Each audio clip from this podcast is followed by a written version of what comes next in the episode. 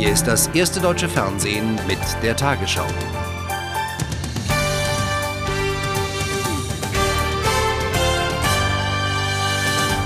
Guten Abend, meine Damen und Herren. SPD und Grüne in Nordrhein-Westfalen haben einen Schlussstrich unter ihren Koalitionsstreit gezogen. Auf den Sonderparteitagen der SPD in Bochum und der Grünen in Düsseldorf billigten die Delegierten das in sieben Wochen ausgehandelte Koalitionsprogramm bei wenigen Gegenstimmen. Auf der Grundlage dieses sogenannten Düsseldorfer Signals wollen beide Parteien bis zur Landtagswahl in zwei Jahren zusammenarbeiten. Ein wichtiges Parteitagsthema waren die geplanten Einsparungen im Landeshaushalt. Spießrutenlauf heute Morgen in Bochum. Beim Parteitag der NRW-SPD demonstrierten etwa 500 Polizisten und Feuerwehrleute gegen die unbezahlte Erhöhung ihrer Arbeitszeit. Ganz ruhig war es dagegen im Saal. Mit großer Mehrheit stimmten die Delegierten erwartungsgemäß für eine Fortsetzung der rot-grünen Koalition und für das Düsseldorfer Signal. Trotzdem warnte Peer Steinbrück vor weiteren Einschnitten. Das, was wir jetzt gerade an Demonstrationen erleben, die ich in ihrem Inhalt alle verstehen kann.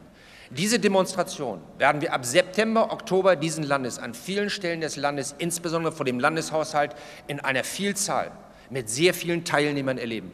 Denn es muss weiter gespart werden. Die vorgezogene Steuerreform 2004 und die ansteigenden Sozialabgaben belasten die Länder ganz besonders. Das weiß auch seine Koalitionspartnerin Bärbel Höhn. Sie kämpfte sich in Düsseldorf durch die Menge und musste den Delegierten erklären, dass sie noch viel schlimmere Maßnahmen erwartet. Das wird bedeuten, dass dort Menschen entlassen werden. Das wird bedeuten, dass in sozialen und ökologischen Bereichen eben nicht mehr die Leistung erbracht werden darf. Und da müssen wir diesen Menschen, die da entlassen werden, auch erklären, dass jeder seinen Solidarbeitrag bei diesem Sparhaushalt machen muss, jeder von uns. Auch Beamten, die ihren Arbeitsplatz behalten, denen wir abverlangen, dass sie mehr arbeiten. Auch die Grünen wollen ihren Beitrag zum Sparen leisten. Deshalb hat das Kabinett eindeutig beschlossen, wir frieren unsere Gehälter auf dem Stand 2002 ein. Und unsere grüne Landtagsfraktion hat gesagt, sie würden es auch gerne tun. Und wir fordern die SPD-Landtagsfraktion auf, genauso zu verfahren, damit wir auch als Abgeordnete ein Zeichen setzen können, dass wir sparen wollen. Ob dieser Vorschlag bei der SPD Gehör findet oder zu neuen Diskussionen in der Koalition führt, wird sich bis zur nächsten Landtagswahl herausstellen. Der Sozialverband VDK hat zu Massenprotesten gegen die Rentenpolitik der rot-grünen Regierung aufgerufen. Verbandspräsident Hirlinger sagte der Bild am Sonntag, alle 20 Millionen Rentner sollten gegen die diesjährige Rentenanpassung schriftlich Widerspruch einlegen. Sie bedeute eine einseitige Belastung der Rentner. Bundessozialministerin Schmidt warnte den Sozialverband davor, die Generationen gegeneinander auszuspielen. Der CSU-Vorsitzende Stoiber hat Bundeskanzler Schröder für dessen Ankündigung gelobt, die geplanten Steuersenkungen nicht über Abgabenerhöhungen an anderer Stelle finanzieren zu wollen. Damit sei Schröder auf eine zentrale Bedingung der Union eingegangen, sagte Stoiber der Zeitung Die Welt. Der bayerische Ministerpräsident kritisierte seinen hessischen Amtskollegen Koch und andere CDU-Länderchefs, die höhere Schulden zur Finanzierung der Steuerreform bislang ablehnen. Nach dem Terroranschlag bei einem Rockfestival in Moskau hat die russische Regierung die Sicherheitsvorkehrungen auf allen öffentlichen Plätzen der Hauptstadt erhöht. Heute wurden noch 48 Verletzte in Krankenhäusern behandelt. Elf von ihnen befinden sich weiter in Lebensgefahr. Zwei mutmaßliche tschetschenische Extremistinnen hatten gestern 13 Menschen mit in den Tod gerissen. Moskauer Bürger bringen Blumen zum Tatort. Der Schock sitzt tief, denn alle wissen, nur weil die Attentäterinnen hier aufgehalten wurden, konnte ein noch viel größeres Blutbad verhindert werden. Über 20.000 Rockfans sind gestern auf dem Flugfeld, als kurz vor drei die erste Explosion an einer Kasse drei Besucher tötet, dann kurz darauf eine zweite Bombe.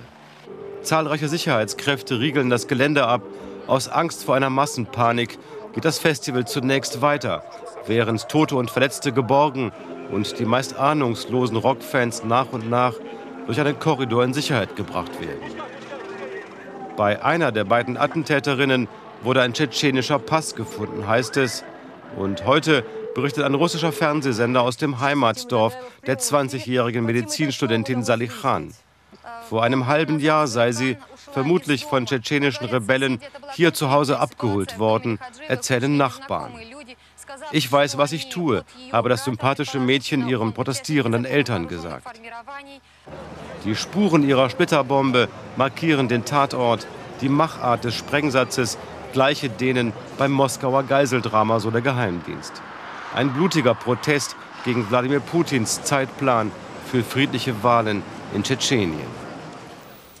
Rund 190.000 Korsen waren heute auf der Mittelmeerinsel zu einem Referendum aufgerufen. Durch eine Verwaltungsreform soll Korsika ein wenig mehr Eigenständigkeit von der Zentralregierung in Paris erhalten. Nach fast 30 Jahren nationalistischer Gewalt auf der Insel hofft Frankreich auf einen politischen Neuanfang. In den Wahllokalen der Insel herrschte den ganzen Tag über gähnende Leere.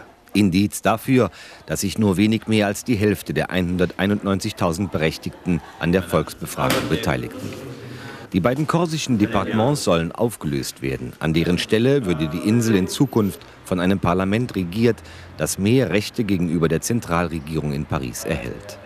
Die Kluft zwischen Befürwortern und Gegnern dieser Verwaltungsreform geht durch alle Parteien. Zu den Befürwortern gehören auch die Nationalisten, die die Verwaltungsreform als einen kleinen Schritt in Richtung Unabhängigkeit von Frankreich betrachten. Damit könnte die seit Jahrzehnten von Attentaten radikaler Freiheitskämpfer erschütterte Insel endlich zur Ruhe kommen, hoffen sie. Auch das ein Grund, warum man im Innenministerium in Paris besonders gespannt auf den Ausgang der Befragung wartete. Gestern hatte man hier noch die Festnahme von Ivan Colonna gefeiert, der vor fünf Jahren den damaligen Präfekten von Korsika erschossen haben soll. Zuerst ausgezählt waren die abgegebenen Stimmen in den Dörfern und kleinen Gemeinden der Insel. Danach gab es eine hauchdünne Mehrheit gegen die Verwaltungsreform. Für den Fall der Ablehnung hat sich die Regierung in Paris jedoch ein Hintertürchen offen gehalten. Sollte Korsika Nein zur Neuordnung sagen, könnte das Parlament in Paris im Herbst entscheiden und die Reform gegen den Willen der Inselbevölkerung durchsetzen. Das israelische Kabinett hat die Freilassung zahlreicher palästinensischer Gefangener beschlossen. Nach den Plänen der Regierung in Jerusalem sollen etwa 350 der rund 6000 Inhaftierten auf freien Fuß kommen. Beteiligte an Anschlägen und Mitglieder der radikalen Organisationen Hamas und Islamischer Dschihad werden nicht entlassen. Sprecher der Gruppen kritisierten die Freilassungen daher als unzureichend. In Gaza-Stadt demonstrierten zeitgleich zur Kabinettssitzung mehr als 1000 Palästinenser für die Freilassung ihrer Angehörigen. Die Türkei hat bei der US-Regierung gegen die Festnahme elf türkischer Soldaten im Irak protestiert. Ministerpräsident Erdogan telefonierte wegen des Vorfalls mit US-Vizepräsident Cheney. Im Anschluss erklärte Außenminister Gül, der Streit werde bald beigelegt. Die am Freitag in Suleimania festgenommenen Türken sollen einen Anschlag auf einen kurdischen Gouverneur geplant haben. Vor der amerikanischen Botschaft in der türkischen Hauptstadt Ankara protestierten mehr als 200 Menschen gegen die Festnahme der türkischen Soldaten durch die US-Armee. Die Demonstranten forderten die sofortige Freilassung. Auch anti-amerikanische Parolen waren zu hören. Als die aufgebrachte Menge auf das Botschaftsgelände vordringen wollte, löste die Polizei die Kundgebung auf.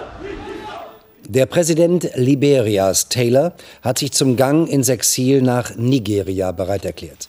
Einen Zeitplan nannte er nicht. Taylor kam heute zu Gesprächen mit Nigerias Präsident Obasanjo in der liberianischen Hauptstadt Monrovia zusammen. Zuvor hatte US-Präsident Bush den Rücktritt Taylors gefordert. Von Stuttgart aus reiste ein amerikanisches Erkundungsteam nach Liberia. Es soll die Voraussetzungen für einen möglichen größeren US-Einsatz prüfen. Letzter Staatsbesuch für Liberias unter Druck geratenen Präsidenten. Nigerias Staatschef Obasanjo kommt nach Monrovia, um Charles Taylor offiziell Asyl anzubieten. Damit soll ein mehrjähriger Bürgerkrieg beendet werden. Seit Wochen liegt ein internationaler Haftbefehl gegen Taylor vor, wegen Unterstützung von Kriegsverbrechen im benachbarten Sierra Leone. Rebellen stehen vor der Hauptstadt und die USA fordern ultimativ seinen Rücktritt. Taylor will das Asylangebot annehmen und ausreisen, sobald ein friedlicher Machtwechsel in Liberia international abgesichert wird. Den meisten Liberianern wäre es wohl lieb gewesen, wenn Taylor gleich heute mit der nigerianischen Präsidentenmaschine ins Exil geflogen wäre. Vorausgesetzt allerdings, dass rasch UN-Truppen ins Land kommen. Ob die Amerikaner dabei eine Führungsrolle übernehmen, das könnte sich bereits morgen entscheiden, im nahen Senegal, beim Auftakt der Afrikareise von US-Präsident Bush. Das Bombardierwerk im sächsischen Görlitz hat von der Deutschen Bahn einen Auftrag im Wert von mehr als 400 Millionen Euro erhalten. Dabei geht es um den Bau von 298 neuen Doppelstockwagen für Regional- und Interregio-Expresszüge. Wie beide Unternehmen mitteilten, sollen die Waggons zwischen 2004 und 2006 ausgeliefert werden. Darüber hinaus wurde eine Option für weitere 300 Waggons vereinbart. Die Bestellung dürfte in Görlitz Arbeitsplätze für mehrere Jahre sichern. Der neue Ruhrbischof Felix Genn ist in Essen feierlich in sein Amt eingeführt worden. Rund 5000 Gäste kamen zu dem Festgottesdienst vor dem Dom. Der apostolische Nuntius in Deutschland, Erzbischof Laiolo, überreichte dem 53-Jährigen die päpstliche Ernennungsurkunde. Genn sagte, er wolle sich besonders für die Arbeitslosen stark machen. Das Ruhrbistum ist mit knapp einer Million Katholiken das kleinste Bistum Deutschlands. Ralf Schumacher hat in der Formel 1 den großen Preis von Frankreich gewonnen. Der Williams BMW-Pilot fuhr in Magny-Cours souverän vor seinem Teamkollegen Juan Pablo Montoya und seinem Bruder Michael Schumacher im Ferrari ins Ziel. Das Team BMW Williams auch beim großen Preis von Frankreich in Manicourt in einer anderen Liga. Zweiter Doppelsieg für die britisch-bajuwarische Allianz innerhalb einer Woche. Und Ralf Schumacher wird mehr und mehr zum großen Konkurrenten seines Bruders Michael. In der WM-Wertung fehlen dem Jüngeren nur noch elf Punkte auf den Weltmeister. Beim Start bereits die Michelin-bereiften Teams klar im Vorteil. Ralf Schumacher von Montoya. Raikönen kam spielerisch an Michael Schumacher vorbei. Bereits am Ende der ersten Runde war das Rennen vorbei für Rubens Barrichello. Nach diesem Dreher er auf dem letzten Platz. Am Ende der Brasilianer nur Siebter. Alle Teams mit einer Drei-Stop-Strategie unterwegs. Beim letzten Auftanken Coulthard mit großen Problemen in der Box. Er verlor einen Platz und wurde Fünfter. Sein Teamkollege Kimi Räikkönen Vierter.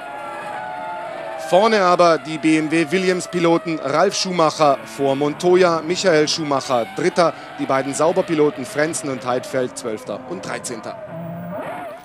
Mit einem spannenden Schlusssprint ist die erste Etappe der Tour de France zu Ende gegangen. Auf der Strecke von Montgereau nach Meaux wurde Erik Zabel Dritter. Jan Ulrich fuhr an der Spitze des Hauptfeldes ins Ziel. Der Etappensieg ging an den Italiener Alessandro Petacchi.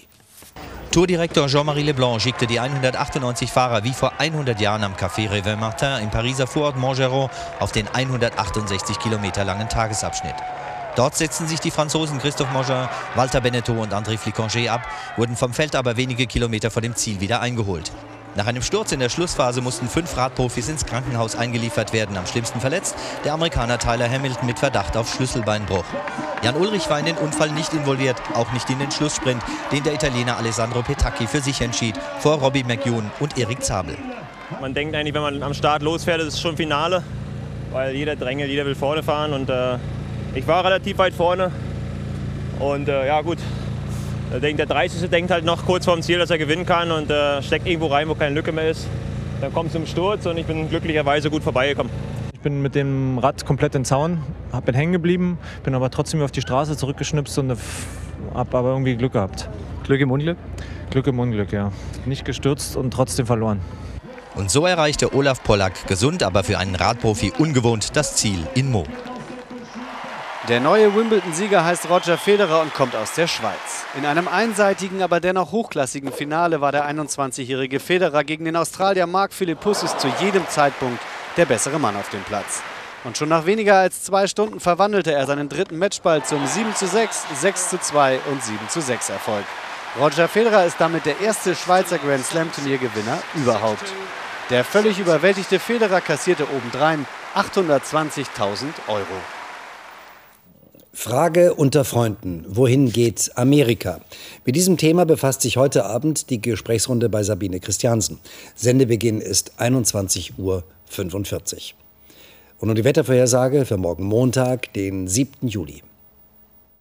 Das Tief über der Ostsee hat nun endgültig ausgedient, also wird Platz frei für die trockene Zunge des Azorenhochs. Es wird wärmer, aber die vorhandene Feuchtigkeit bildet noch genug Wolken über Deutschland. In Osteuropa bringt ein großes Tief unbeständiges Wetter, im Süden ist es heiß. Heute Nacht ist es teilweise wolkig und im Südosten nieselt es noch. Zum Teil reißt die Wolkendecke auch auf, dort bildet sich dann Nebel. Morgen wechseln sich Wolken und Sonne ab, wobei die Wolkendichte Richtung Südwesten abnimmt. Die Sonne scheint dort am meisten, während sie den Nordosten eindeutig benachteiligt. Es bleibt meist trocken, von ein paar Schauern in Alpennähe abgesehen. Der Wind weht im Norden anfangs noch frisch aus West, im Süden dann schwächer aus Nord. Heute Nacht sinken die Temperaturen auf 15 Grad im Breisgau und nur 9 Grad am Alpenrand und bei längerem Aufklaren im Norden. Morgen steigen die Werte auf 19 Grad in Küstennähe und 28 Grad am Bodensee. In den nächsten Tagen wechseln sich Sonne und Wolken ab, dabei ist es im Südwesten freundlicher als im Nordosten.